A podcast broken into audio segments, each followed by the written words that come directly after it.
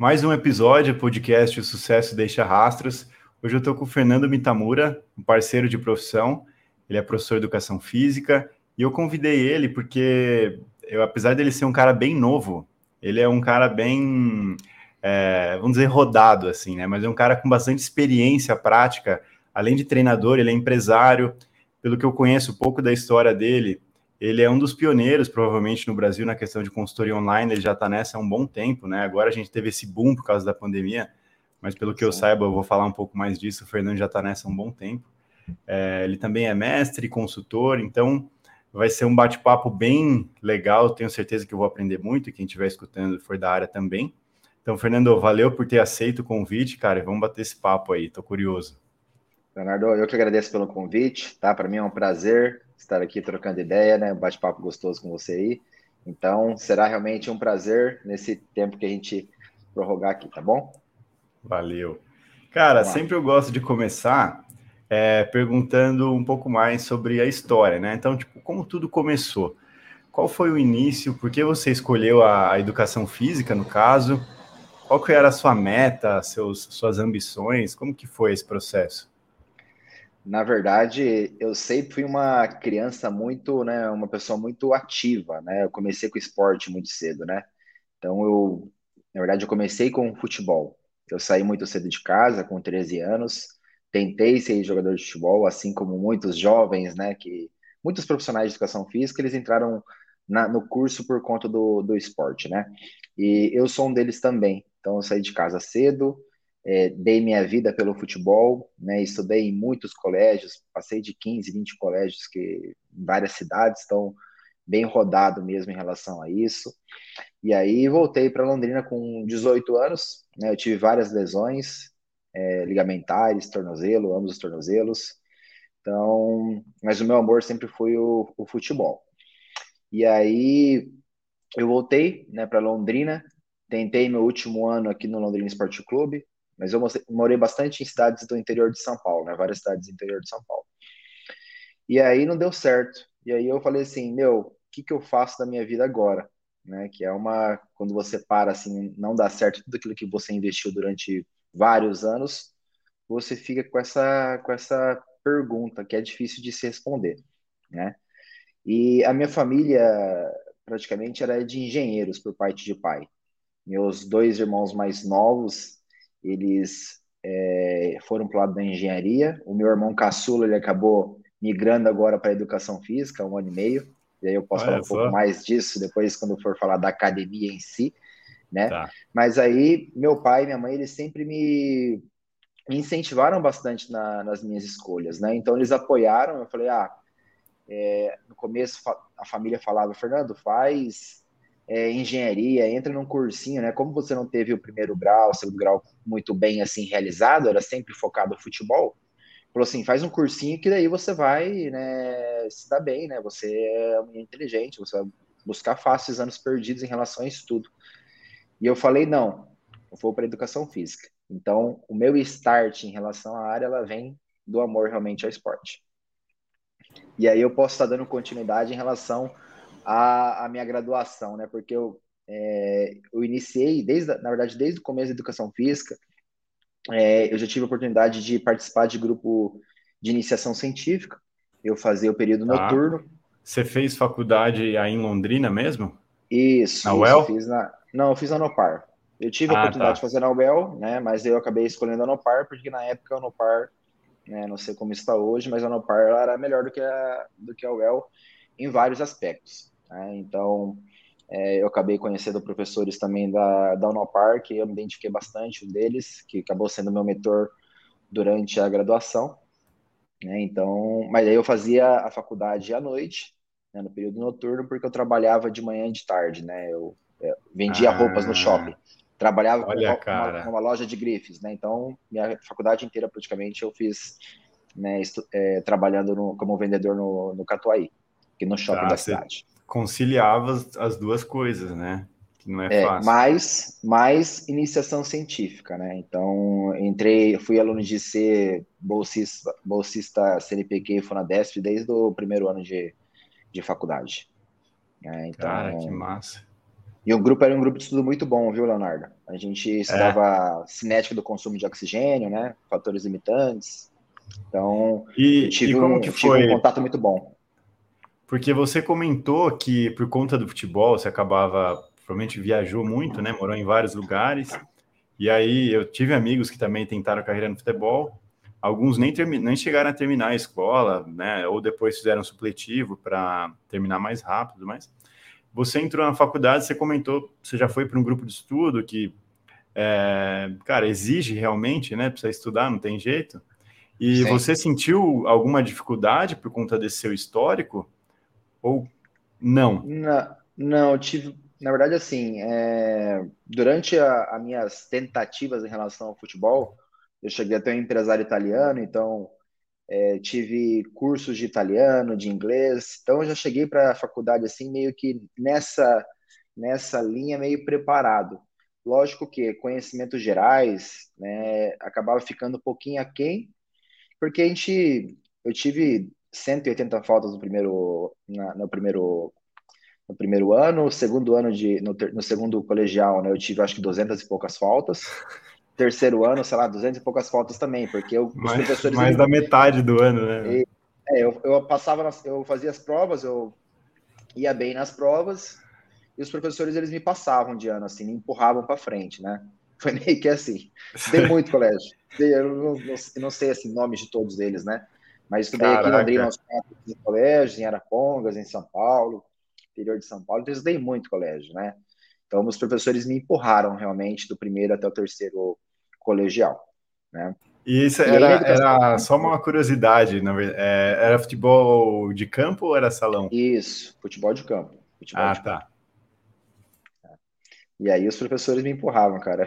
Mas assim, eu fazia os trabalhos, né? Lógico que você praticamente, se você faltar tudo isso, você reprova por faltas, né? Mas a gente é. tinha uma justificativa por competições. Né? Então, é, as competições. Sim. Então, batia lá e passava sempre na medida, assim, ó, tá certo passar, consegue passar, mas era sempre na, na risca, né? Tá. Então, era se vira nos 30. E aí no, na faculdade, na verdade, no primeiro ano eu acabei, falei, eu tinha uma cabeça, acho que o esporte me deu, né, acabou me dando uma cabeça um pouquinho, eu falo que eu entrei já, a gente entra muito novo na faculdade, às vezes não leva com tanto compromisso. Né? Eu acho que a gente tinha que entrar um pouquinho mais tarde ou ter uma preparação diferente né, na base em si. A base não é tão boa, né? As pessoas elas escolhem os cursos muitas vezes sem saber realmente se é aquilo que vai fazer. Muitas pessoas fazem duas, três faculdades justamente por não se encontrarem. Mas a gente, no meu caso em si, eu tive tinha um, um, um pressuposto que era um amor ao esporte e de início foi em relação a isso. Mas depois eu vi que tinha até é, que tinha coisa assim dentro da educação física que né, fizeram um pouco dessa continuidade, porque quando eu entrei, me matriculei no curso de educação física, eu lembro até hoje que no primeiro semestre eu quase cancelei o curso, eu ia parar de, eu ia realmente fazer o cursinho ou tentar o vestibular direto para outro curso, porque foi muito frustrante para mim é, a, o início do, da graduação, muita brincadeira, muito ludicidade, hum. questão de colocar é, jornal no corpo fazendo brincadeira. Eu falei, meu, eu tô aqui, parece mais um circo, não parece, não parece uma faculdade onde a gente vai ter um futuro profissional pela frente. Não desmerecendo isso, mas eu tinha uma expectativa que ela não aconteceu. Cara, é interessante assim, porque o que me parece é que desde muito cedo você sempre teve muita consciência do que você queria, né? Sim. E sempre, e sempre levou muito a sério isso. Então, provavelmente, quando você entrou na faculdade viu essa, essa bagunça toda, tenha sido uma é. decepção e você pode ter associado isso a uma profissão ruim futuramente, né? Correto. Eu sempre fui muito disciplinado, eu sou muito competitivo, mas assim, no nível de competitividade que eu falo que se ultrapassa mais isso aqui já não é uma questão saudável. Eu realmente sempre gostei de querer, né, sempre gostei do algo a mais, de me esforçar mais, de chegar em primeiro, de no teste físico não ficar em segundo. Eu tenho isso dentro de mim, é intrínseco, né? É, e na graduação não foi muito diferente. Eu quis fazer uma graduação realmente para falar assim, tá? Você vai sair daqui e você vai ter o mercado de trabalho que você quiser realmente. Eu sempre fui muito crítico, né? Eu tinha uma, eu encontrei um professor que ele meio que falou assim, Fernando, você não está errado, é assim mesmo. E quando eu entrei, na verdade, na, na graduação, nas matérias que a gente tinha de fisiologia, fisiologia, eu acho que era fisiologia e biomecânica no primeiro e no segundo semestre. E aí os professores me chamaram, falaram assim, Fernando, você precisa fazer parte de, porque tem um lado bom dentro da dentro do, do da graduação aqui na faculdade, que são os grupos de pesquisa. E aí eu me identifiquei com um deles e aí dei a continuidade até o final da graduação e depois já emendei o mestrado. Mas aí tem bastante coisa para falar da graduação ainda, né? Mas já emendei o mestrado nesse nessa nesse mesmo grupo de, de pesquisa, né? Que foi tá. muito bom para minha carreira. Eu imagino. É, e aí, da, durante a graduação, você já sabia que você. Na verdade, antes de perguntar. Bom, vou fazer essa pergunta primeiro. Você já sabia com que você queria trabalhar na área? Por exemplo, musculação, essa linha, ou não, vou seguir mais para a área do esporte? Na área do esporte, assim, né? Ser um pesquisador, alguma coisa nesse sentido? É, eu confesso que eu fiquei meio eu estava meio entre a área de pesquisa e entre a, par, entre a prática mais voltada ao treinamento de força, enfim, né? É, por quê? No grupo, de pesquisa, no grupo de pesquisa, a gente era meio que moldado para seguir uma carreira acadêmica no mestrado, doutorado, mas tinha bastante prática baseada em evidências. E eu sempre gostei de treinar vindo esporte, então eu estava meio naquilo. Eu, eu tinha facilidade de é, entender e de ler os artigos em inglês e fazer, né? As resenhas, enfim, a pesquisa em si, manuseava muito bem os equipamentos. Então, Cara, muito assim, legal. Eu acho que, que eu, vou, eu, vou, me dar bem nisso, mas aí eu tinha minha parte prática também. Então, é. meio que. Não, é massa, que igual você falou, no, no, no, futebol você aprendeu a falar outras línguas e isso veio acabar a facilitar, né? Eu sempre falo com quem está começando assim na área, é, cara, um dos conselhos mais valiosos, aprenda inglês, pelo menos a ler. Você não precisa nem falar tão bem. Mas se você não souber nada de inglês, é, você vai deixar muita informação para trás, ou você vai ficar sabendo depois de muito tempo que as pessoas já estão sabendo daquilo, né? Porque basicamente as pesquisas que a gente tem acesso hoje elas são em inglês, né? Tem muitas pesquisas no Brasil, óbvio, mas as grandes revistas, né? Elas são escritas em inglês. Então é muito Sim. interessante que você já teve essa base e certamente isso te deu uma vantagem também na graduação. Eu tive bastante facilidade assim em relação a artigos, então foi muito bom nesse, nesse, nesse ponto para mim, com certeza. Né, e, na, e na, durante o grupo de, de pesquisa, né, eu lembro que a gente ficava sábado, domingo, a gente fazia, mas assim, e a gente avaliava diferentes. A gente sempre, meu professor falava assim, Fernando, é, lê esse manual inteiro aqui para ver como que mexe no K4, por exemplo que é o analisador de gases, né? Ah, Fernando, agora é, é, faz o um resumo para mim do Fitmate, que é o outro analisador. Fernando, agora é, mexe no, na, na Excalibur, na bicicleta. Fernando, agora a gente vai escrever sobre Core Training. E lá estava Core Training. Fernando, agora na tua graduação a gente mudou teu teu tema de teu TCC e você vai estudar a suplementação de alerginina no desempenho esportivo. O meu TCC foi em, em, é, estudando se é, a suplementação de alerginina dava melhorava o desempenho é, esportivo. Então, cada hora a gente estudava uma coisa tinha um, e acabou me dando muito. Eu falo assim: hoje, se eu faço isso na minha. Como eu sou um gestor hoje também, eu tenho várias pessoas que respondem e, e, são, e fazem, dão a sequência da, da nossa parte técnica da academia. Se eu faço isso dessa maneira, eu acabo bagunçando, cria um caos às vezes organizado. E foi muito bom para mim isso, porque meu professor sempre deixou, nunca me deixou muito parado, eu sempre estava fazendo muita coisa ao mesmo tempo. Ele identificava isso no meu, no meu perfil e viu que eu respondia bem dessa maneira. Então, isso para mim foi muito bom também. Estudei muita coisa na graduação, muita coisa a fundo, fui muito em congresso científico internacional, fui, rodei bastante, vários congressos apresentando trabalhos. Então, isso para mim foi muito bom para minha parte é, teórica técnica, né? Então, assim, me deu bagagem, me deu corpo para chegar e falar assim: ah, tá, você vai sair de uma graduação bem preparado e você tem que escolher, Fernando. Você vai dar sequência no mestrado, vai fazer um doutorado, ou vai parar no mestrado? Meu professor ele ficou muito bravo comigo. Eu não vou citar o nome dele, mas ele ficou muito bravo comigo porque eu não dei a sequência no doutorado. Então hoje a gente não tem nem mais contato, mas ele é meu, ele sabe, eu, eu considero ele como meu mentor na graduação porque me ajudou muito né, até no meu mestrado, enfim, mas ele queria que eu desse sequência na área acadêmica, num doutorado. Mas aconteceu várias coisas durante o processo que eu falei, não, eu acho que é, não faz muito sentido. Eu já estava com muito aluno de consultoria já né, em 2016, então para mim não fazia tanto sentido é, fazer uma coisa mal feita, né? Terminar um mestrado e já ir para um doutorado, para fazer um doutorado minha boca, porque eu tinha muito aluno. Até o mestrado você consegue conciliar várias coisas. Depois acredito que o doutorado já é um já é um outro patamar. São quatro anos onde você precisa realmente é, desenvolver muita coisa e demanda muito tempo. Diferente do mestrado, o mestrado eu consegui tocar muito bem as, as minhas atividades, né? Então tá. foi, foi mais ou menos essa linha. Mas eu já acabei quase pulando para o mestrado. Tem coisa antes para a gente conversar, né? É. Não, até uma coisa que você comentou, que o, o, você decidiu terminar o mestrado e, bom, seguir para uma área mais prática, né? Não seguir uma área tão acadêmica assim. Uhum. Você acha que foi o fator é, financeiro que te que pendeu mais para você tomar essa escolha? Porque você já falou que tinha alguns alunos de consultoria online, provavelmente você já estava começando a ganhar um dinheiro, e foi esse um fator que te pesou bastante para fazer essa decisão? Tá, vou voltar um pouquinho só. Então, terminei a graduação, né? eu só não levei a Laura de todo, todos os cursos porque tinha aula de dança, um monte de coisa, e eu tirava lá minha, minha nota minhas 60 lá para passar. Então eu tive muito conflito com aulas de dança, com aulas de o treinamento de força na nossa graduação. É, a professora prova era aula de step, tipo assim, não entendia, falei, o que está acontecendo nisso aqui?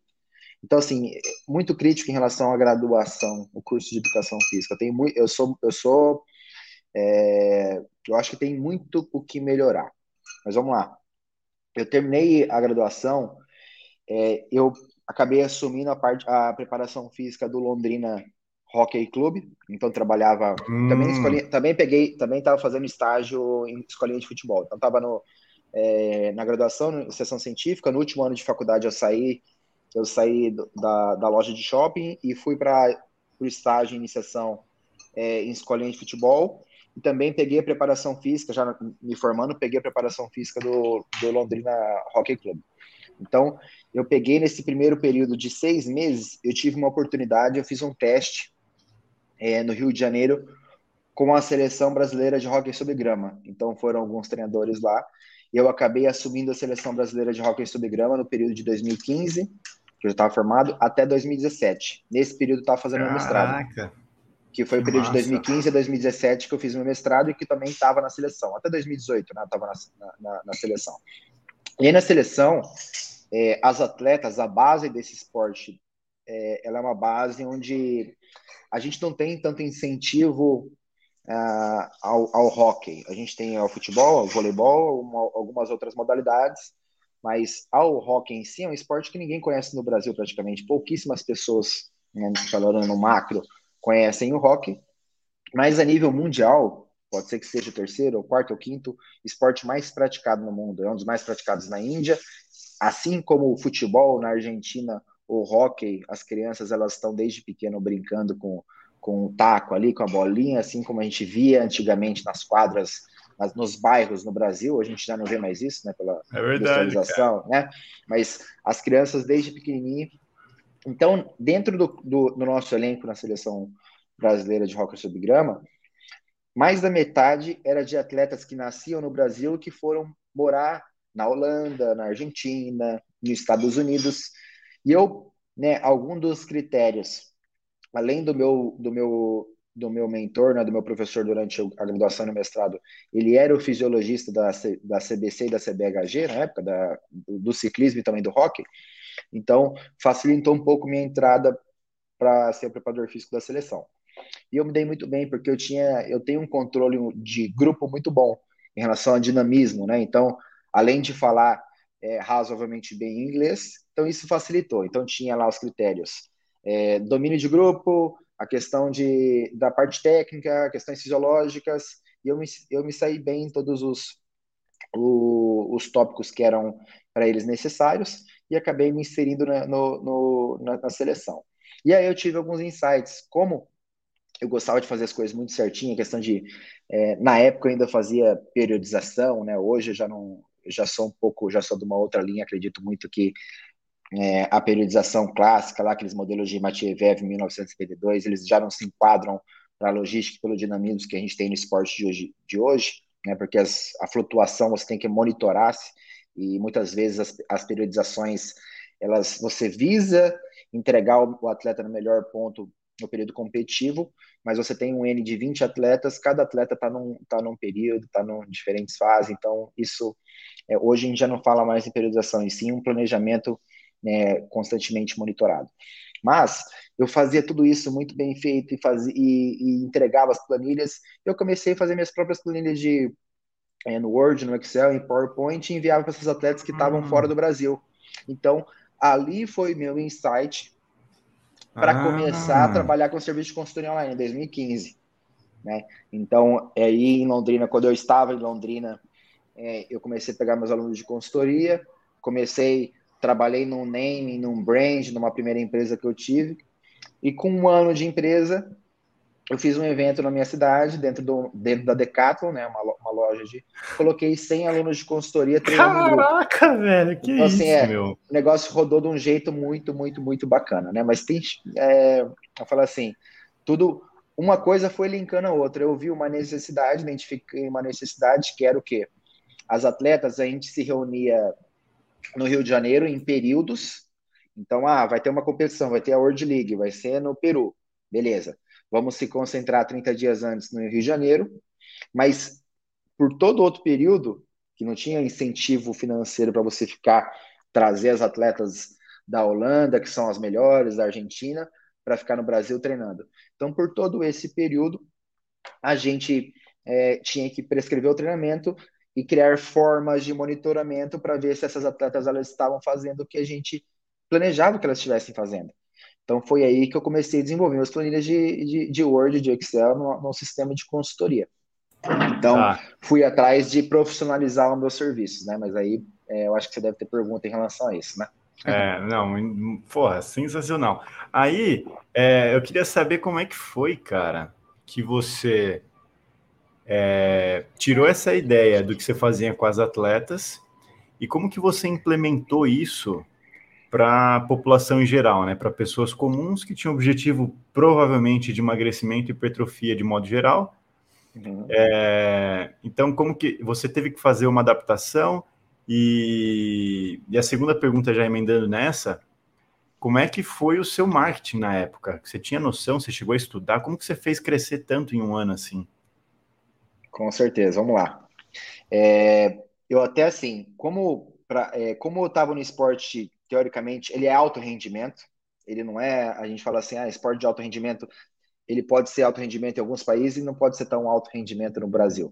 Mas vamos falar que ele, é, por estar trabalhando com e vir do esporte, eu tinha uma noção muito boa em relação ao que estava acontecendo no âmbito esportivo, mas a minha linha de estudo é, na graduação e também no mestrado foi sobre aderência no programa de exercício físico.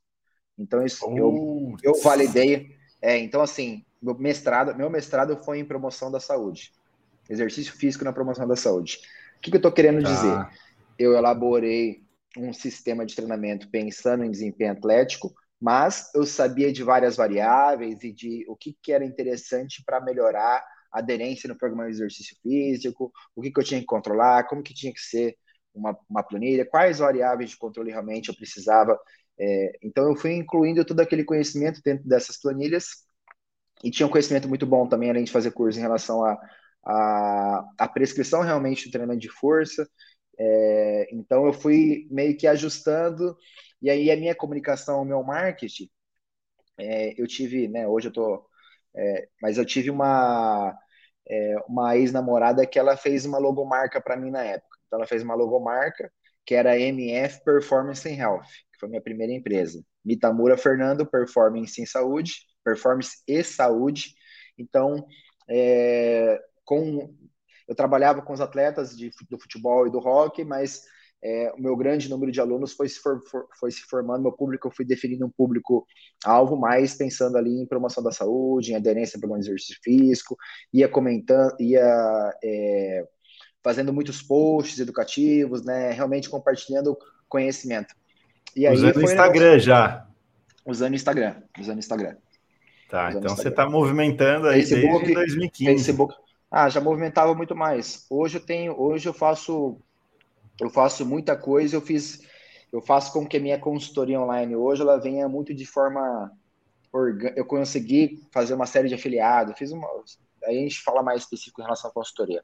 Mas lá tá. em 2015 começou dessa maneira. E aí eu fiz, por exemplo, um ano de empresa da, MF, da MF Performance Health, eu fechei uma, uma balada em Londrina, um camarote bem grande, levei os Caraca. alunos, fazia, é, tipo assim, é, comprei um carro no primeiro ano, é, comprei um carro no primeiro ano, fiz tenda, plotei carro, fiz camiseta, fiz site, fiz, assim, eu fiz bastante coisa, eu, eu reinvesti praticamente meu, meu, meu dinheiro naquele primeiro ano inteiro, primeiro ano de, de, faculdade, eu já tirava 7, 10 mil reais com treinamento personalizado, consultoria e o hockey, né? 10 mil reais por mês no primeiro ano, mais de 10 mil. Então, é, aquilo, eu, eu re, re, realmente reinvesti o meu dinheiro. Tanto que, em seis meses de formado, eu peguei e falei assim, não, eu preciso ter um consultório para mim, eu preciso ter uma sala minha de avaliação.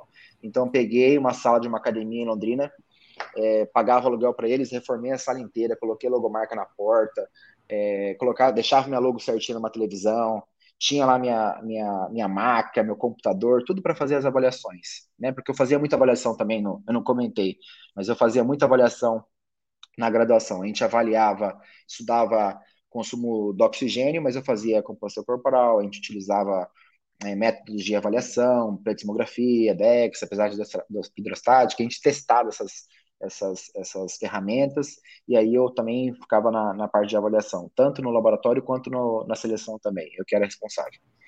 Tá. Então isso ajudou bastante. Acabei fazendo, Cara... acabei, assim, dentro da área eu acabei trabalhando assim, a gente vai, né, trabalhei em várias linhas realmente de, do, da, do exercício físico. É bem assim, é. eu gosto. Cara, isso só, só me só me deixa mais é, só concretiza uma coisa que eu acredito bastante, embora eu não tenha tido toda essa experiência que você teve. Mas eu. É, o seu exemplo é clássico, né? Quanto mais experiências você tem no início, as chances são muito maiores de você é, se tornar um bom especialista lá na frente. Né? Do que você já começar sendo muito especialista em algo e a tendência é se deixar muita coisa para trás. Cara, só pelo que você me contou aqui, você teve uma bagagem que, pô, tem pessoas que estão, sei lá, uma vida inteira na profissão e não tiveram, você teve em cinco anos, vamos falar assim? É, tô indo para sete formado, né? Mas assim, eu falo que a gente. Não, eu falo só no período é, da, da graduação, né? Ah, sim, com, contando graduação da. É, período da graduação e mestrado, sete, Só período da graduação. Isso, é. Sim. Mas eu falo assim, a gente tem que ter esse, é, tem que ter uma, uma visão mais periférica, né? A gente tem, é, muitas vezes a pessoa está aqui, então vamos lá. Vamos, vamos colocar uma outra, uma, uma, uma, suposição aqui, né? Que é uma hipótese. É, digamos que eu fosse, eu ficasse, então tive a oportunidade de dar sequência realmente no, no doutorado. Tive a oportunidade. Mas se eu ficasse só aqui, mestrado, doutorado, estudando uma linha de treinamento, eu seria muitíssimo melhor do que eu sou hoje em aderência ao programa de exercício físico, teria desenvolvido mais é, né, um produto legal no doutorado, mas eu estava aqui vendo isso aqui. Hoje, é, eu falo que assim, eu sou um profissional dentro da área que eu consigo conversar com qualquer profissional de educação física, independente do tema. Eu vou conversar com você sobre treinamento baseado em velocidade, eu converso sobre com um médico neurocirurgião do quadril, eu palestro em congresso de neurocirurgia em relação ao lombar. Eu tenho, eu falo assim, meu conhecimento dentro da área, aderência, gestão. Então, eu gosto de estar estudando. Eu não sou mais aquele aquele aquele eu falo assim, eu não sou mais aquele menino de 2015 que eu era muito muito melhor tecnicamente em uma área, que falava, eu sabia, né, a gente a gente está naquela igual uma esponja, né, absorvendo todas as informações e ali. Hoje eu falo que é, a gente consegue, até porque eu preciso passar isso para o meu time. E cada um tem uma especialidade. Mas eu, como cabeça do meu negócio, eu preciso o quê? Fazer, conversar com todos, ser realmente a parte técnica dentro da, dentro da minha academia. Não adianta eu ser só bom em uma coisa. Eu preciso ser bom em várias coisas porque os meus alunos, os meus clientes, eles têm vários problemas. E se eu sou bom em resolver só um problema, eu não consigo escalar um negócio, eu não consigo resolver várias dores, eu resolvo uma dor só. Então, hoje, eu falo que os profissionais de educação física, ele precisa estar preparado, se querem se destacar, em resolver várias dores. Porque o aluno não chega lá só querendo emagrecer. E qual que é o papel realmente do exercício físico no emagrecimento? A gente poderia falar sobre, por hora sobre isso, mas o corpo humano, ele é complexo, a gente necessita ter conhecimento de várias áreas, nutrição, mindset, recovery. Então a gente tem que ter um conhecimento porque a gente está com um ser humano e não com um robô. E é isso que eu tento passar na minha consultoria online, né? Porque eu pego pessoas com problemas, N problemas, mas da mesma forma, Leonardo, eu, dou, eu fecho turmas de mentoria a cada dois meses, mentoria para profissionais de educação física. Eu estou com uma turma agora é, de profissionais, estou com 20, 20 profissionais de educação física, é, pensando bastante em consultoria online, como criar o sistema de consultoria online, como otimizar e aumentar os ganhos de personal. O que, que eu falo? A gente tem que, no, principalmente no começo, definir muito bem um público-alvo. É, a gente fala do marketing digital, uma persona em si, porque você tem que comunicar com essa pessoa, com esse público, para você realmente conseguir crescer o seu negócio. Mas chega um momento, isso todo mundo tem que fazer. Você precisa identificar uma pessoa para você comunicar bem. Porque se você quiser também agarrar todas as coisas, você não acaba agarrando nada, não é verdade? Sim, Mas, sim.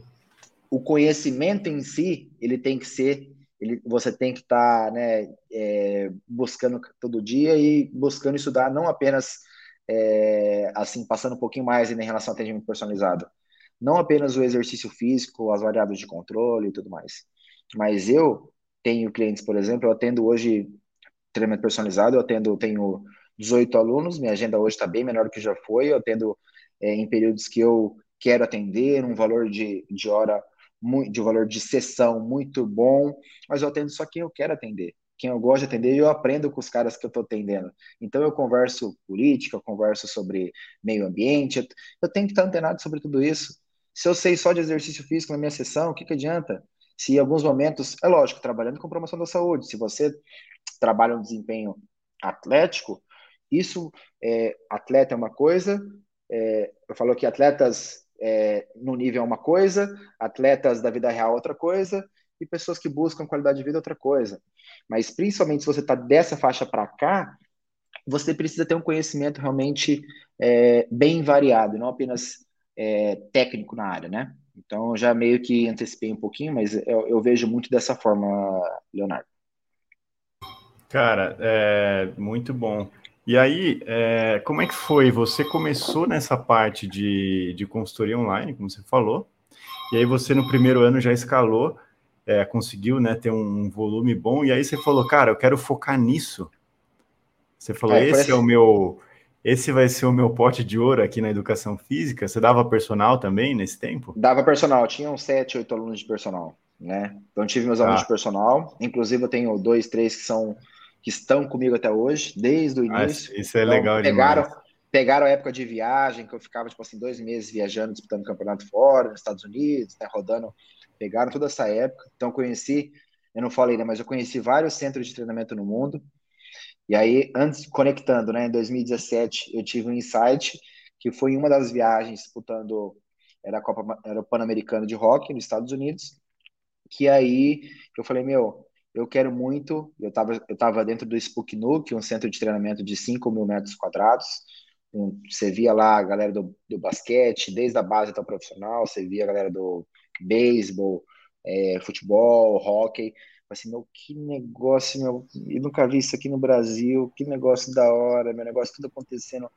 Eu falei, meu, mas eu quero ter um pedacinho disso, pedacinho, espaço, é, quero ter uma academia mas que, que, que, que eu consiga trabalhar é, de uma forma que seja baseada no sistema de training engine em Londrina. Então, minha ideia de ter academia, que eu abri em 2019, começou em uma das viagens, uma, conhecendo centros de treinamento, então me ajudou bastante também para ter academia hoje, que vai fazer três anos em abril, né? Daqui três, quatro meses, né? Três meses.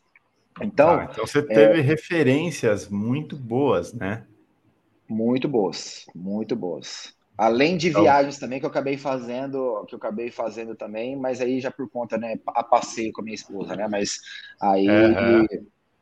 É, mas trabalhando com esporte de rendimento, conheci centro de treinamento do Peru, da, da, dos Estados Unidos, do Chile, da Holanda. Então, conheci alguma, conheci vários centros de treinamento que me ajudaram bastante a falar assim, nossa, meu, a área está indo para cá, isso aqui é tendência, isso aqui não é tendência, isso aqui dá certo para esse perfil, mas provavelmente não dê para o perfil brasileiro, brasileiro. Então, eu acabei tendo esses, esses insights. Mas em relação à consultoria online em si, né, é, em, do, em 2016, daí eu atingi, 2016 para 2017 foi onde eu tive meu, meu boom da consultoria online, que eu cheguei a ter 400 alunos ativos, 450 alunos Caramba, ativos de consultoria. Cara. É, fazendo assim, e aí todo mundo, hoje o povo fala que eu sou workaholic, mas naquela época, quem vem me acompanhando realmente, eu não dormia de segunda e nem quinta-feira. Eu fazia é, 100, 200 planilhas por semana, né? Então era muito treino. Era muita, era, era mu realmente muito. E treino. fora isso, você dava aula de personal? Fora isso, tinha dava três aulas por dia, mais ou menos, personal, minhas duplas, e estava fazendo mestrado, né? Então, assim, para você. Que, que, foi 2017 para 2018, foi bom ali. Eu tinha acabado de defender o mestrado, 2017. Foi quando eu conheci a, a minha esposa, né, 2017. Então, é, nesse é. Aí eu, ali eu dei. Ali foi o, foi o bom. Caramba, aí você pensa, né? Cara. Tava com 400 alunos ativos, 200 mais ou menos de ticket médio. Então, faz, faz uma continha básica de faturamento. É, não tem como você fazer doutorado né? Então não faz... todo, profissional, todo profissional vai, já pegou papel e caneta essas horas e está é... rabiscando aqui. Hoje eu estou com 170, 177 alunos ativos né, no meu banco de dados. Ativos 177. É então, muito, ainda. Ainda é muita gente, mas eu tenho isso porque eu fecho sempre 15 alunos mensais. Então, esse mês, por exemplo, eu não abri vagas porque eu estou dando mentoria e estava muito puxado para mim essa volta de ano, então não, nem abri vagas de, de consultoria. Galera, tudo focando em um monte de venda de produto, esse mês eu não, não abri, eu vou abrir agora em fevereiro. Né? Porque minha comunicação nunca foi dentro da consultoria online, é, foto antes e depois, no meu aluno mais magro, mais forte, nunca foi, nunca ah. essa comunicação. Então tem algumas. Que, comunicação que você usava assim para atingir as na pessoas? Verdade, assim, na verdade, assim, tem algumas estratégias assim que, que, que, que utilizava, obviamente. Né, eu falo assim, tem algum. O que, que às vezes você tem. Você precisa ter um produto muito bom, mas você precisa ter uma distribuição muito melhor ainda. Porque de nada adianta ter. a é, eu faço, minha mãe faz um bolo de cenoura muito bom. Só que, não, vamos falar o seguinte: qual que é a melhor pizza do mundo? Às vezes a melhor pizza do mundo é lá de uma cidadezinha lá da Itália. Mas qual que é a pizza que tem a maior escala? É da, é, não, é, não é ela, né? A pizza, a, a pizza que você come, que você come no, no fast food, Certamente que é a melhor distribuição, não. não. é a pizza que é a melhor pizza do mundo, correto? Então, Perfeito. o que, que eu pensei? Eu preciso de um sistema, eu preciso de um sistema que realmente é, que eu consiga escalar meu negócio. Como que eu vou fazer isso? Então, eu acabei estudando é, formas de distribuição, serviço de entrega, monitoramento, questões de renovação, como que eu fazia isso, sistema de afiliados.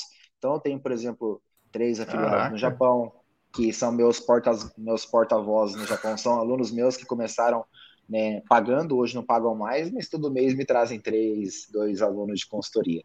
Então, em vários pontos eu tenho, eu tenho, então isso é uma forma de, de estratégia, né? Então, são alunos que começaram comigo, fizeram um plano de consultoria, hoje já estão no quinto plano de consultoria é, semestral, tem vários alunos que estão no plano anual, e lógico, né, a gente utiliza também é, em alguns momentos do tráfego pago, mas eu acho que daí já é mais estratégias assim de já entra mais numa outra linha de, né? Mas eu falo que tudo isso, uma coisa foi levando a outra dentro da dentro da, da área, né? Então eu tive esse esse bom na, na consultoria online, me ajudou muito a ter é, a poder abrir a minha própria academia. Lógico que eu tive investidor também por trás, mas eu desenvolvi antes disso eu acabei desenvolvendo dois aplicativos, um para academias e outro para prescrição de treinamento voltado à consultoria online.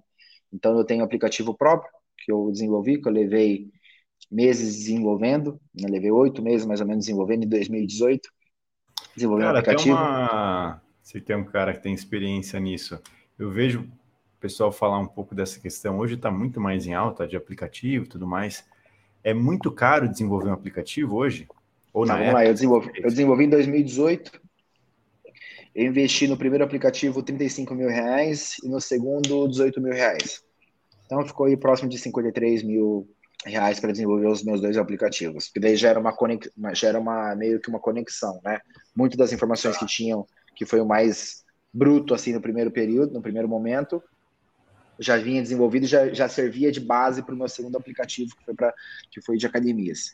Então, a Rise hoje, que é a minha academia, né, que é minha e do, dos, meus, dos meus dois sócios, no caso, meu pai e o Felipe Rabelo, que entrou agora. Felipe também é uma referência dentro da área, né? Ele acabou entrando de sócio agora na Rise em dezembro. E aí, uhum. a gente desenvolveu uma nova empresa agora, mas eu já começo a pular etapas, né? A gente desenvolveu uma nova empresa agora. Pode rolar é, que é realmente em relação a. É uma startup praticamente, é, mas é para é, de sistema de prescrição. Então a gente vai colocar nosso sistema que eu desenvolvi em 2018 para academias e para personal trainer na mão do mercado. Né? Então hoje a gente tem aí 35 mil mais ou menos academias no Brasil. A nossa meta é, é atingir 2% do mercado aí nos próximos quatro anos. Tanto tá, esse seria para academias. Para academias e para profissionais de educação física também. Tá, cara eu quero contratar, eu posso. Não preciso ter Sim. uma academia. Não, não, não, não, não. Que daí é no caso, por exemplo, que eu utilizo com a minha consultoria online. Você vai lá, ter um, vai ser um white label, você vai conseguir, a gente consegue duplicar o sistema, você coloca a sua logomarca, o aplicativo já fica da, da cor do, né, do, do, do teu branding, a gente e você utiliza nosso sistema de prescrição. Foi que eu desenvolvi o sistema de prescrição. Tanto Sei. sistema de prescrição como o sistema de controles, né? De carga interna, de carga externa. Então, uhum. tudo isso já bem desenvolvido. Lifestyle Cara, do assim, aluno. Para rodar isso, você precisa ter uma equipe por trás de TI, alguma coisa nesse sentido, para estar tá dando suporte, é, tá, reparar tá entrando, erro e tal? É, tá entrando agora, entrou na empresa, então é, a gente está agora nas questões burocráticas, mas, mas, entrou na empresa agora um CTO, né, que daí essa empresa de TI, ela tá entrando com, com, com porcentagem dentro da empresa, né? Dentro ah, dessa empresa, tá. E aí tá, que daí eu vou falar um pouquinho mais né, sobre ela, mas aí a gente está ainda na consultoria online, que daí é legal porque a gente acabou, vai, vai chegar no, no, na hora da, de falar da Rise e eu vou falar o que aconteceu dessa transição também entre meu, meu espaço físico com essa nova empresa e como que eu fiz também com os meus colaboradores lá, o que eu estou fazendo, né? Tá, mas vamos aí... voltar então para é. para essa migrar. Você migrou, né? Não migrou, não. Você estava na consultoria online e aí você decidiu. Você já tinha a ideia de abrir uma academia, certo? Que você falou que você Sim. viajava para fora, tudo mais. Provavelmente você ficava com isso na cabeça. E aí, quando é que foi o ponto que você bateu o martelo e falou, cara, agora chegou o momento para eu dar um pontapé aqui na minha academia? É, na verdade, os meus próprios alunos eles pediam muito, né, para que, eu, que eu abrisse uma academia, porque eu estava aqui, aqui em Londrina, eu fazia treinos com 100 pessoas, com, com 100 alunos, com 120 alunos. Eu falei assim, meu, se tiver uma academia, no mínimo vão começar, vai começar bastante gente nela, né? E não foi diferente. Então, cara, verdade. Você tinha uma, cara, não vou falar uma segurança, mas você tinha bons é. motivos ali para não sair zerado, né? Sim, com certeza. Então, é, e aí é, desenvolver todo o projeto, questão de naming, branding da Rise é bem legal, que a academia chama Rise, chama Rise Hub, e aí ah. o rise significa elevar, hub é centro. Eu queria que fosse do inglês, né? E aí aqui a gente tem um M que é de Mitamura, né? Que é de, não sei nem para onde estou apontando, ah, mas é, é sim, um M sim. que com as informações que se conectam. E esse hub é realmente para ser conectado, que tenha várias várias especialidades dentro.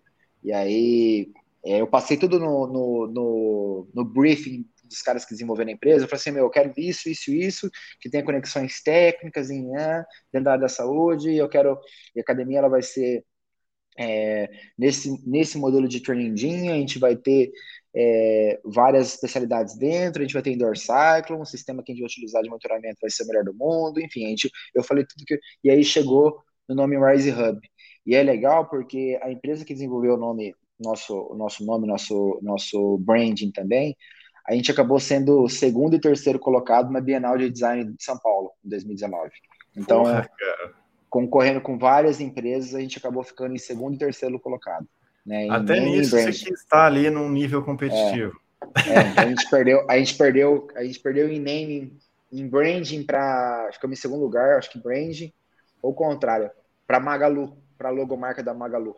Caramba, Magalu, bicho. então, Claro, tinha lá mais de 500 empresas, eles enviavam lá os projetos, cada empresa de design enviava os projetos, e naming brand né, da Rise levaram, levaram a esse local. Então, os caras que desenvolveram foram lá para São Paulo, receberam o prêmio, foi bem legal. Então, eu, eu queria que uma marca. Aí de Londrina, fosse... agência? É, de Londrina. Pô. Muito boa agência. Chama Petricor hoje. Petricor. Ela é uma agência muito boa. Então, eles, a gente acabou tendo assim, é, teve uma visualização na época de uma galera de São Paulo, teve gente que entrou em contato, perguntando de interesse, né? Então, eu falei assim, meu, a gente precisa criar uma academia que tenha uma transferência de know-how, que seja uma metodologia, que tenha uma, que tenha uma metodologia bem definida dentro, dentro, da, dentro da academia, que é o que a gente né, preza, enfim, nossos valores. E aí, porque o nosso objetivo assim, eu tenho que abrir uma academia para ser um negócio franqueado. E aí, em 2022, 2021, a gente passou pelo processo de franchising, e aí hoje a academia está virando uma franquia, né? Então a gente está negociando unidades agora no Brasil, né? E Caraca! Esse, é. Você entrou com essa ideia já? Você abriu Cara, com essa gente, ideia, na verdade? Eu abri querendo que fosse uma que fosse uma algo franqueado. Eu falei assim, meu, eu preciso eu, é, eu preciso deixar a academia de um jeito que fala assim, é, que fuja daquele convencional, onde se tenha muitos equipamentos, que a gente tenha muita tecnologia envolvida, tanto que nossos equipamentos, né, as formas de análise que a gente realiza, academia convencional nenhuma consegue realizar. Eu queria que fosse um ambiente onde você não tivesse com um horário fixo para treinar, assim como no atendimento personalizado, mas que independente do horário que você fosse, você seja, é, seja bem atendido. Então a gente fala que é um atendimento focado mais para o semi-personalizado. A gente não vende, não fala semi-personalizado, senão a pessoa compra uma coisa achando que é, mas a gente, o foco em si é que o aluno, independente do horário, ele seja muito bem atendido, tendo de dois a cinco professores por horário, né, no espaço, num espaço menor. Mas eu dividi a academia em quadrantes, então eu tenho o meu quadrante cardio, tenho um quadrante do LPO, tem um quadrante do, dos multifuncionais da Freemotion, da Kaiser, tem um quadrante gravitacional e tem um outro quadrante, o espaço de grama sintético, quando a gente faz trabalho mais com peso do próprio corpo. Então, criei um sistema bem legal e aí pegou em Londrina. A academia está tá indo agora para o terceiro ano, a gente passou bons e maus momentos, né? Até porque. É, isso é... que eu te falar, teve a pandemia aí, logo depois você abriu, né? Aham. Uhum. Acho que você tava. Você tinha um ano de academia já? Não, quando a academia começou, tinha sete meses de academia. Sete meses, meu. Pensa em abrir um negócio, o valor de investimento bem alto, né? Porque a gente colocou uma bike nossa lá, custa 20 pau. Então, você tem 15 bikes, já o custo é. Na hora que você vai colocar na, colocar tudo na, na, ponta do lápis lá, o investimento é bem elevado, né?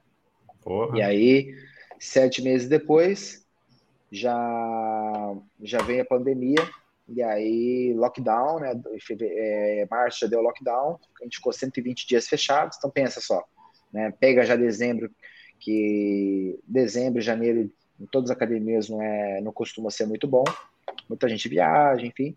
E aí pensa essa ah. conexão entre dezembro, janeiro e lockdown. E aí a gente fez uma série de, de estratégias, a gente colocou a mão realmente na massa, como a gente já tinha aplicativo, os nossos alunos, eles recebiam os treinos no aplicativo individualizados. Então, o aluno ia viajar, ele estava com o treino dele lá, ele trava com peso para o corpo, ele tinha treino dele lá com, ó, é, não desanime, nome do professor lá indicando, né, ó, faça esse, esse, esse treino dessa, dessa forma. Então, a gente fez, colocou os treinos no aplicativo, fizemos é, aulas ao vivo, Fizemos aulas em grupo cinco vezes por dia pelo Zoom. Comprei o Zoom e a gente fez cinco a seis vezes por dia pelo Zoom as aulas em grupo, com meus professores dando aula. A gente alugou as bikes durante todo o período que, que estava fechado. Novamente, as bikes alugadas com para alunos? professores para quem quisesse. Né? A gente cobrou um valor é, relativamente alto assim para se alugar. A gente levava as bikes aqui para a galera, e aí a gente dava as aulas, já incluso as aulas é, pelo Zoom, professor com os alunos em alguns horários por dia. É, genial, lives, cara. É, lives, lives é, com psicólogo, com médico, com nutricionista, com. Então a gente deu todo o suporte para o aluno necessário. A gente fez realmente o algo a mais e a contrapartida dos alunos foi é, uma taxa de evasão, um churn muito baixo durante a pandemia. Os alunos tocaram o plano praticamente, quem teve, como nosso público também é um público A, B, né, um B+, ali, então é, é um público que tinha uma condição, é, não tiveram assim, ah, eu preciso cancelar meu plano porque eu não estou indo treinar, então eles tiveram sensibilidade de entender que a gente estava fechado, que academias naquele período eram os que estavam mais sofrendo, então continuaram Sim. com os planos como se tivesse aberto a academia, e, pô, teve, e, e, vendo que vocês estavam dando gás para manter, né, assim, a qualidade para eles também, se preocupando com eles também, né? Então a gente se preocupou com eles e se preocupamos também com os nossos professores, né? Então a gente não dispensou ninguém, a gente não utilizou recursos do governo, não porque achou ruim, o recurso do governo foi muito bom, né, pro, pro, pro empresário para estar, tá, né, pegava dinheiro também a juros baixíssimos. Então assim, a gente não utilizou essas medidas, a gente simplesmente falou, meu, como que a gente consegue se fortalecer com isso aqui e dar a máxima assistência para a maior parte de alunos. A gente não vai conseguir, vai faltar, é, alguns alunos não se adaptam às aulas online, mas como que a gente consegue fazer para ah, mandar uma mensagem, mandar um áudio perguntando como que tá, ligar. Então a gente realmente esse período todo a gente tentou dar a máxima da máxima assessoria né? E ter já experiência com a consultoria online, com as formas de controle, é, com esse engajamento, facilitou bastante o processo para que a gente não tivesse nenhum mês de prejuízo durante a pandemia. Então, a gente não colocou dinheiro no nosso caixa, mas a gente também não precisou tirar dinheiro do nosso caixa para pagar. A academia se pagou durante os quatro meses de, de fechado. Então, de porta fechada. De porta fechada, então a gente conseguiu se pagar, né? Eu falo assim, é, isso foi realmente muito bom e até hoje a gente sofre dos efeitos da pandemia porque, é, principalmente agora, né? Vocês devem estar percebendo, mas com essa nova variante aí a gente vê que, é, por exemplo, agora eu tô com dois, acabei de receber mensagem aqui, eu tô com mais um professor com covid, eu tô com dois professores com covid. Quantos alunos que não estão com covid, né? É, então, ah, eles estão morrendo, está morrendo muita pouca gente, mas, tá de, mas eles estão ficando isolados, estão comércio de. Então, o, a, o, isso afeta bastante, né? Mas Sim. durante todo esse período a gente conseguiu, é, com estratégias e entendendo o mercado também, para onde que a área estava indo, a gente entende que a gente está dentro de um segmento bem legal dentro da educação física, né? E a tendência é que as pessoas busquem cada vez mais qualidade, né? É, dentro da área. Então acabou aquele negócio de amadorismo, né? Eu acho que isso aí tem, é, tem ficado por, por, terra, realmente. Eu acho que a pandemia ajudou a, a, a dividir um pouquinho isso melhor, né? Quem estava fazendo trabalho meia boca, as academias, né? Eu acabei dando, eu não falei, mas eu também é, dou consultoria para academias. Então, dou consultoria para profissionais de educação física, mentoria, consultoria para para academias e consultoria para quem quer abrir academias também. Né? Eu fiz algumas academias já, né? Então. É, você começou né? essa consultoria antes de ter a sua própria academia ou depois que você já tinha depois aí? Consultoria ah, para tá. academias depois, depois. Mas você hoje, botou exemplo, a mão na massa primeiro e aí depois você passou é, o seu know-how. Coloquei a mão na massa. Mas, por exemplo, ah, legal que na academia, meu, riscava tudo o chão, risquei o chão para colocar as gaiolas de agachamento, as barras, tudo. Risquei tudo, eu risquei a academia inteira com giz de cera. Academia, tudo que tem lá hoje, na minha, tudo que tem hoje já tá riscado. E não precisava fazer isso, né? Tinha, tem, tem, a gente consegue fazer isso pelo computador, né? Mas eu riscava tudo lá, colocava.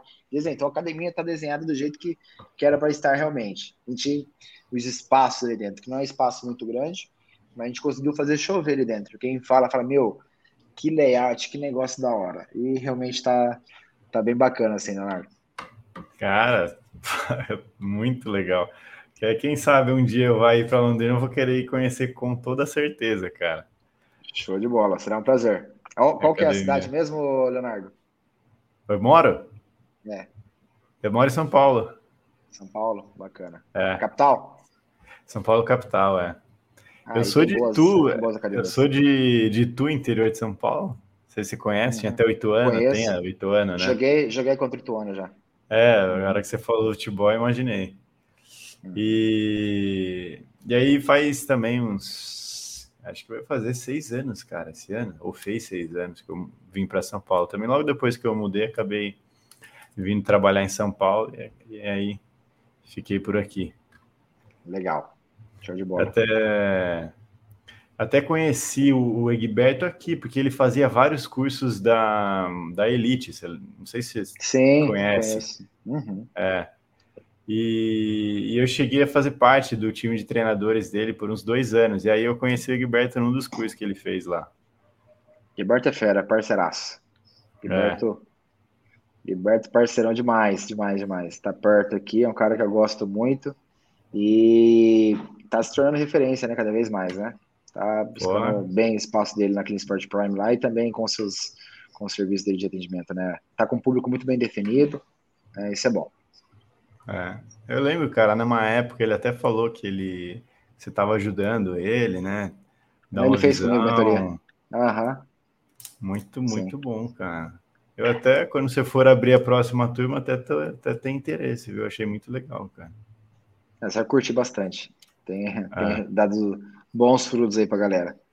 É, é essa, essa parte, cara, do online, eu era muito quadrado, sabe? Assim, sem intimidade uhum. nenhuma. Acho que muitos, você deve escutar isso de muita gente, né? Porque você tem contato com profissionais também. E, mas assim, cara, depois da pandemia, ficou muito claro, né? Quem não tá no online hoje, é, cara, não tem jeito.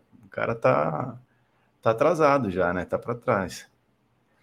E, mas essa aqui é a questão, né? De, eu acho que todo, todas as áreas, todo empresário, o cara que sabe chegar primeiro, ele provavelmente é. ele vai ter uma vantagem, que é coisa que você soube fazer.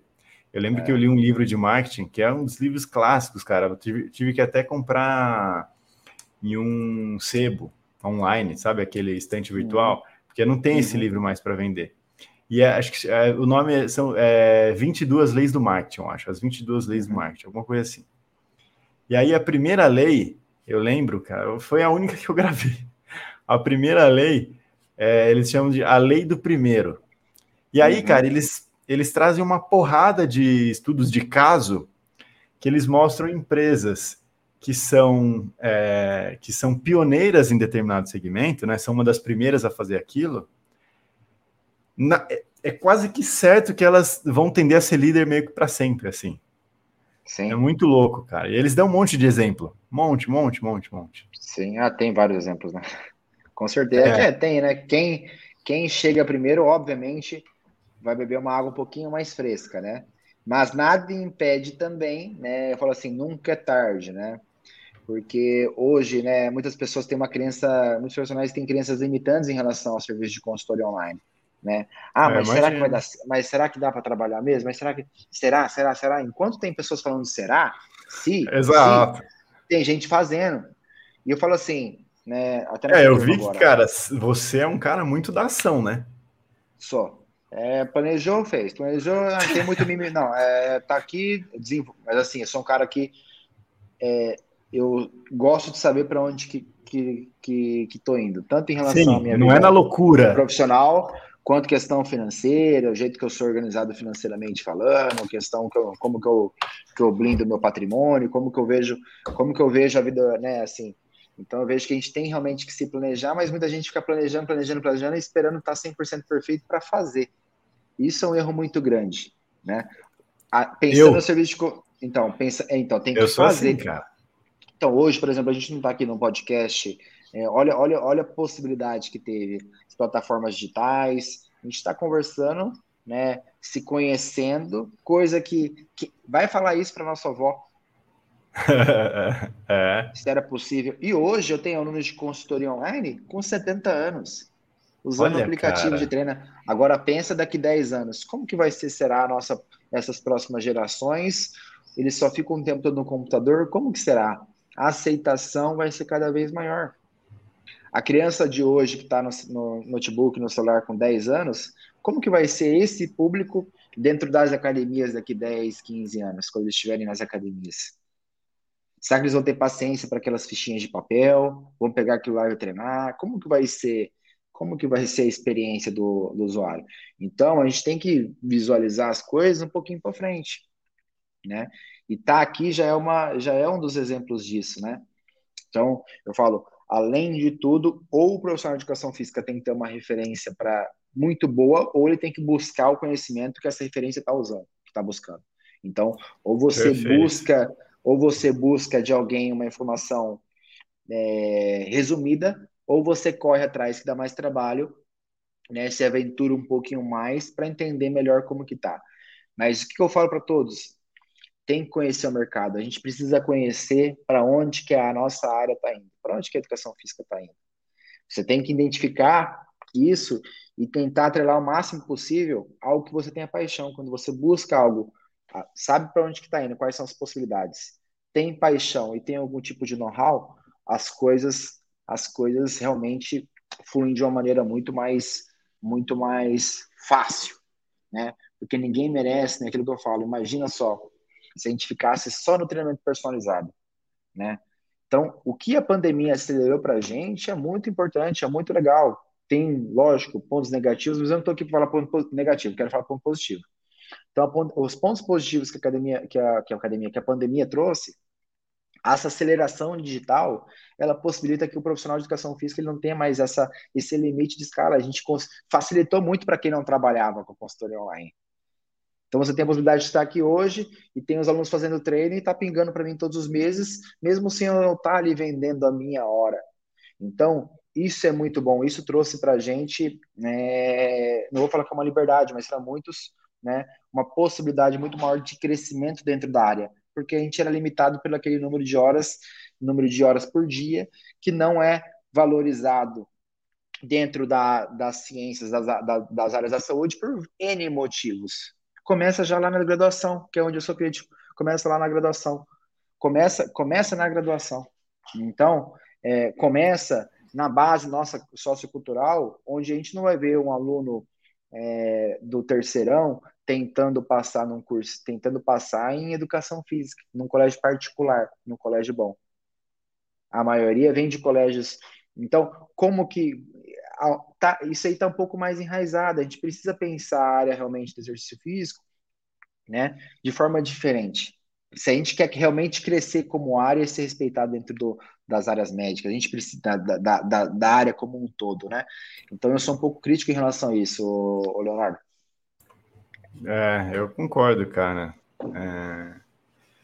Putz, meu, Sim, sensacional aqui. Tô adorando esse bate-papo. Mas, bom. cara, é... eu até te falar, que eu até te falei para a gente começar um pouco mais cedo, que eu também tenho uma turminha de, de mentoria e eu vou ter que começar uma aula daqui a pouco com eles. Não, beleza, vamos, vamos até onde dá. E aí, então, é até te fazer o convite, cara, porque assim, tem muita. Esse bate-papo me despertou várias outras curiosidades e coisas que eu queria conversar com você. Se você topar, eu ia falar para a gente fazer pela primeira vez no podcast uma parte 2. Vamos fazer. Topo. Tá? Porque, cara, tá, tá muito bom a, a, conversa e tem mais coisas que eu queria falar e tem mais coisas que eu queria que você falasse também. Só que eu vou ter Sim. que vou ter que interromper por causa do tempo aqui. Pra você ter ideia, geralmente as conversas duram em torno de uma hora, não sei o que, beleza. Mas aqui eu acho que tem muito mais coisa para a gente desenvolver ainda. Tem isso que eu falei rápido, né? A gente vai pulando etapas, né? É, então, cara. E sabe que a última conversa que eu tive também com outro professor da, da área, e é um cara que gosta muito de filosofia, ele tem uma pegada bem diferente. Cara, também foi um bate-papo assim. A gente foi conversando, a gente ficou duas horas e meia conversando, cara. Só que eu não tinha compromisso nem ele, a gente acabou indo embora. Mas. Gostoso que flui, fluiu bem, fluiu bem. Já deu para. Eu gosto bastante de conversar, de fazer novas amizades, né? Que seja um começo Sim. aí, né? Então, Exato, cara, acho com bacana. certeza. Importante estar aqui, até porque, né, a gente espera que esse que essa conversa ela seja realmente difundida, que tenha graduandos, profissionais, né? Às vezes pega algum insight, a gente pode estar ajudando de alguma maneira, né? É, conversando. E é muito assim, é, hoje eu faço alguns cortezinhos, né? De trechos e vou jogar no Instagram para ficar mais fácil do pessoal consumir, até ser um, uhum. um, um chamariz para o episódio completo, né? E aí, uhum. como eu já fiz alguns episódios, Então, hoje eu já tenho mais essa noção. Aí hoje, por exemplo, a gente estava conversando aqui, você falava alguma coisa, fala, cara, isso aqui é um insight, vai dar um. Eu ficava pensando, sabe? Massa, isso, aqui vai... isso aqui vai dar um corte sensacional, não sei o quê. Massa, massa, massa. Não, show de bola. Show de bola. Vamos fazer Mas, essa cara, parte 2, então. Vamos, vamos fazer a parte 2. Eu gostei. E aí eu te mando mensagem, a gente combina. Legal. E sei que sua agenda é meio apertada aí, mas a gente tenta encaixar um um dia aí a gente faz. Cara, valeu. Muito obrigado. Fiquei, cara, muito feliz e até é, mais surpreso. Assim, a expectativa era boa, mas superou muito a expectativa, cara. Muito bom que mesmo. Bom, show de bola, show de bola. Muito obrigado pelo convite. E vamos para a parte 2, tá bom? É isso aí. Fechou. Valeu, galera que está assistindo. A gente se fala. Valeu, Valeu. cara. Um abraço. Um abraço. Tchau, tchau. Tchau, tchau.